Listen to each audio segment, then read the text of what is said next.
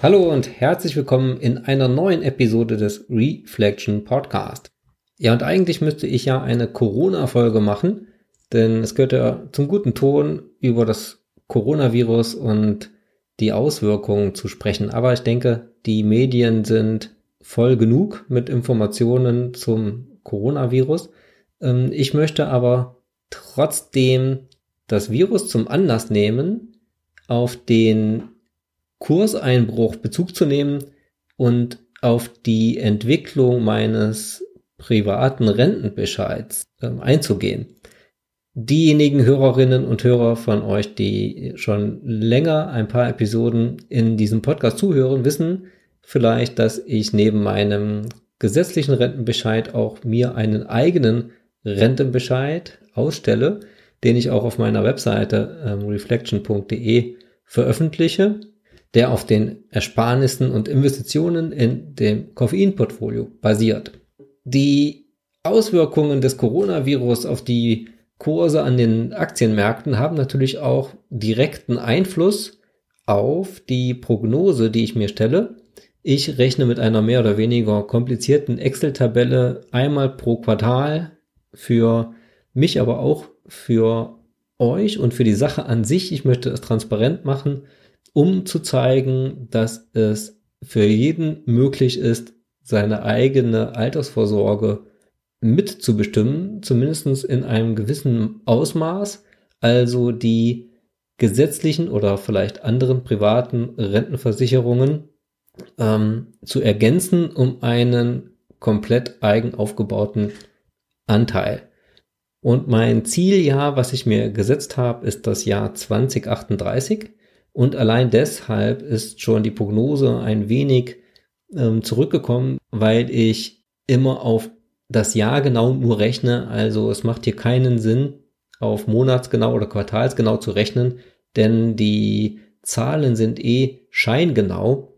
Das heißt, man kann in der Prognose nur in etwa schauen, wo kommt man denn ungefähr an, also wie wird denn der Gesamtbetrag am Ende, also 2038 in etwa aussehen und welche ewige Rente könnte man sich daraus genehmigen.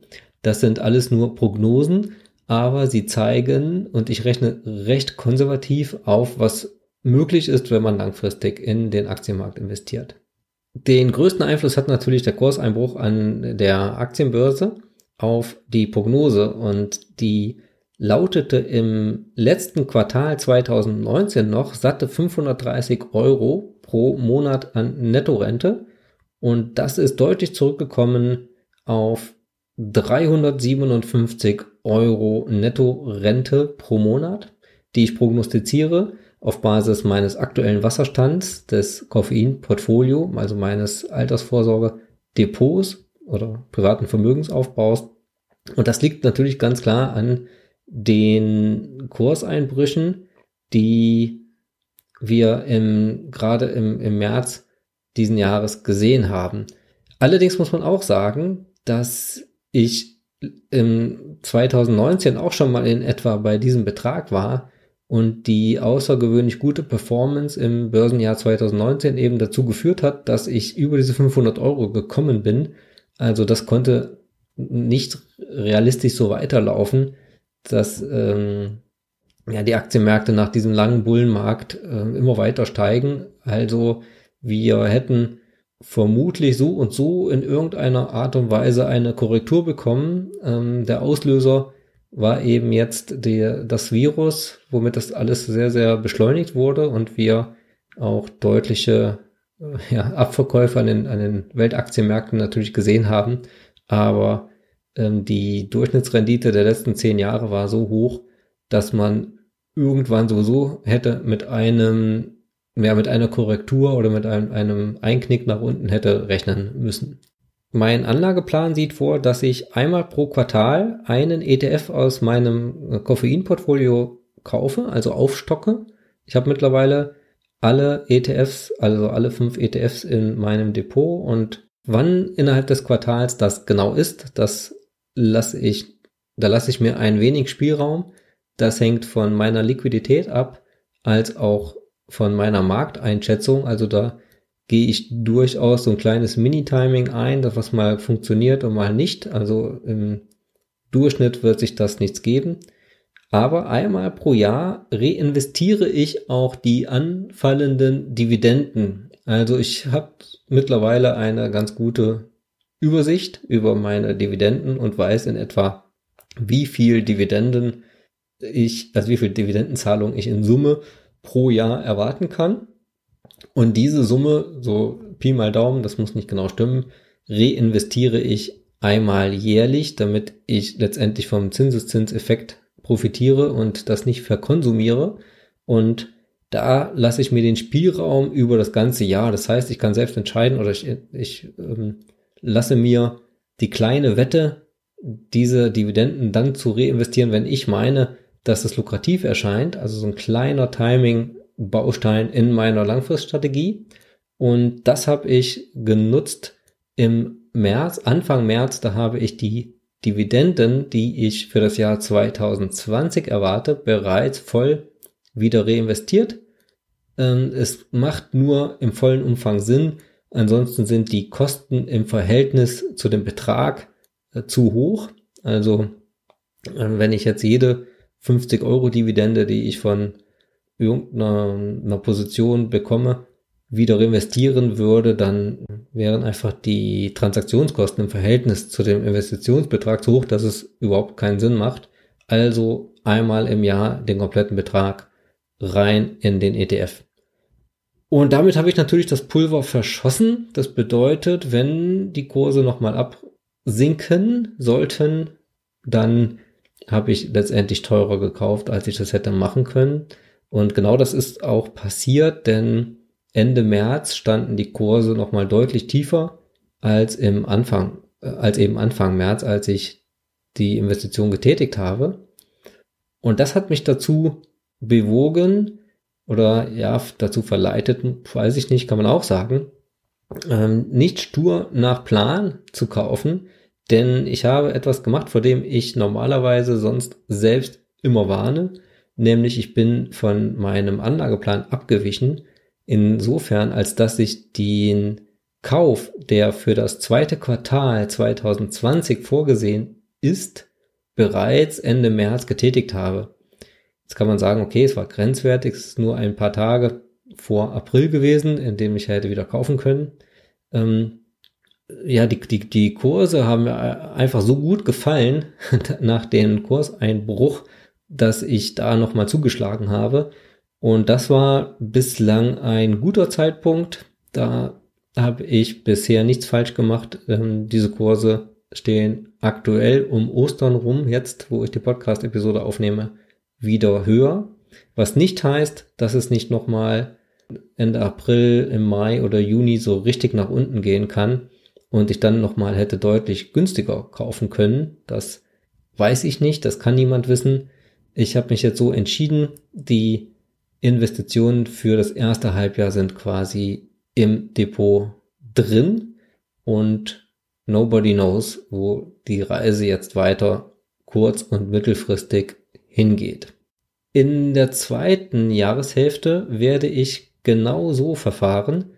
Das heißt, ich werde den Q3-Betrag im dritten Quartal investieren und die Investition für das vierte Quartal werde ich gegebenenfalls in das dritte Quartal vorziehen, sollte es nochmal zu einer Corona-Panik kommen.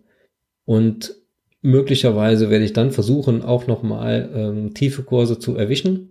Ja, was eigentlich Market Timing ist, was nachhaltig, das ist jetzt meine Warnung an euch und an mich selbst, was nachhaltig nicht funktioniert. Es ist so ein bisschen ein kleiner Zock, vor dem ich ja selbst immer abrate und das auch, auch noch nach wie vor tue. Aber es handelt sich letztendlich nur um der quartalsmäßige Beträge. Ich gehe jetzt nicht mit hohen Summen rein und raus in den Markt. Also es geht nur darum, meine Jahressumme, die ich planmäßig investiere, auf die vier Quartale zu verteilen. Und da mal um ein Quartal abzuweichen und eine kleine Wette einzugehen, finde ich vollkommen okay. Es muss ja auch ein bisschen äh, Spaß machen an der Börse, damit man eben langfristig dabei bleibt. Aber langfristig steht der Anlageplan. Ich werde jetzt, wie gesagt, nicht dort ähm, mit, mit größeren Summen versuchen, diese Kursdellen auszunutzen. Ähm, das kann ich mir auch nicht vorstellen, dass das nachhaltig funktioniert, beziehungsweise Statistiken belegen das ja auch eindrucksvoll, dass es eben nicht funktioniert und deswegen demütig bleiben und den Anlageplan generell weiter durchziehen. Ja, zur allgemeinen Börsensituation. Ähm, wir alle haben keine Glaskugel, ich natürlich auch nicht. Und mein Anlagesziel basiert ja auch eben gerade darauf, dass man prognosefrei regelmäßig investiert. Eine Markteinschätzung hat ja trotzdem jeder und so habe ich auch eine. Wir sehen ja jetzt bis Ostern eine Erholung der Märkte. Bedeutet, dass man jetzt denkt, okay, es geht jetzt wieder aufwärts und dann kommt nochmal ein Bärenmarkt. Es kann möglich sein, dass wir nochmal deutlich tiefere Kurse sehen und dass sich der ganze Laden dann erst wieder erholt. Die Wahrscheinlichkeit halte ich für relativ gering, dass der Bullenmarkt jetzt wieder Fahrt aufnimmt nimmt und wir ähm, ja mittelfristig neue All-Time-Highs sehen. Ausschließen tue ich aber auch das nicht. Also ist durchaus möglich, aber nicht unbedingt sehr wahrscheinlich. Und wenn wir nochmal nach unten abknicken, dann kann das zwei Gründe haben. Einmal eine mögliche zweite Panikwelle ähm, auf Grundlage oder, oder Wiederauslöser des, ähm, des Coronavirus, also dass wir da nochmal ja, Probleme sehen, gesundheitliche Probleme in der, in der Bevölkerung, dass wir nochmal einen längeren Shutdown der Wirtschaft erleben, was von, wo man vielleicht jetzt nicht mit rechnet. Alle rechnen ja jetzt wieder mit gewissen Lockerungen, dass die Wirtschaft wieder Fahrt aufnimmt. In China ist das ja bereits im Gang. Ähm, in Europa und den USA muss das jetzt noch folgen. Und wenn man da daneben liegt, dass eben das doch nicht so schnell ähm, erfolgen kann, dass man wieder erhöhte Infektionszahlen bekommt, dass man nochmal einen Shutdown äh, hat, der, der vielleicht länger andauert oder man im Ungewissen bleibt, wie lange das noch gehen muss, dann könnten wir durchaus nochmal Verwerfungen bekommen und nochmal deutlich tiefere Kurse sehen. Und dann hängt es eben davon ab, ob es dann überstanden ist und die Wirtschaft und die Märkte sich wieder erholen nachhaltig oder ob diese ganze Rezession, die wir dann bekommen, dazu führt, dass wir nachhaltige Schäden bekommen in den Bilanzen auch der Banken, also dass so viele Kredite ausfallen, die Arbeitslosigkeit so stark steigt, dass auch das Finanzsystem dann ernsthaft betroffen ist und dass eben auch die Eingriffe der Notenbanken so ohne weiteres nicht mehr zünden. Mm, das haben wir jetzt schon gesehen, wie die Börse da teilweise reagiert, wenn äh, die Notenbank die Zinsen senkt oder ja Aktionen ankündigt, dass es gar nicht unbedingt immer hilfreich sein kann, sondern dass dann auch die Marktmeinung mal ist, okay, äh, da wird jetzt versucht, aber es wird nichts helfen, wir gehen weiter Richtung Süden also in der Kursentwicklung nach unten. Also es ist durchaus im Bereich des Möglichen, dass wir in eine ernsthafte ähm, ja, Depression rutschen und wir mächtige Verwerfungen bekommen an den Finanzmärkten, ähm, dass die Euro-Krise wieder richtig aufflammt, dass die Banken in Schwierigkeiten geraten, ja, dass wir noch ganz andere Paniken erleben und die Kurse im freien Fall sein werden. In dem Fall kauft man natürlich, wenn man jetzt investiert, immer zu früh, aber nobody knows. Ich bleibe dabei bei meiner prognosefreien langfristigen Strategie. Ja, genug geredet für heute. Ich halte euch auf dem Laufenden. Ich werde nicht jedes Quartal eine Podcast-Episode zum Thema Rentenbescheid machen, aber hin und wieder werde ich euch updaten, wie es mit meiner Investition Richtung des privaten Rentenbescheids so weitergeht. Wenn ihr selbst eine Meinung habt zum aktuellen Börsengeschehen oder auch zu meiner Strategie zum Rentenbescheid und meiner Taktik, dann freue ich mich über euer Feedback. Hinterlasst gerne Kommentare. Ich veröffentliche die Podcast-Episoden auch immer auf meinem Blog reflect-ion.de. Diese findet ihr bei dem Artikel zum Rentenbescheid Q1 2020. Hinterlasst dort gerne Kommentare, schreibt mich gerne auch direkt an. Meine E-Mail-Adresse findet ihr auch auf meinem Blog. Und ansonsten wünsche ich euch eine schöne Frühlingszeit. Ich freue mich, wenn ihr nächstes Mal wieder dabei seid. Bis dann im Reflection Podcast.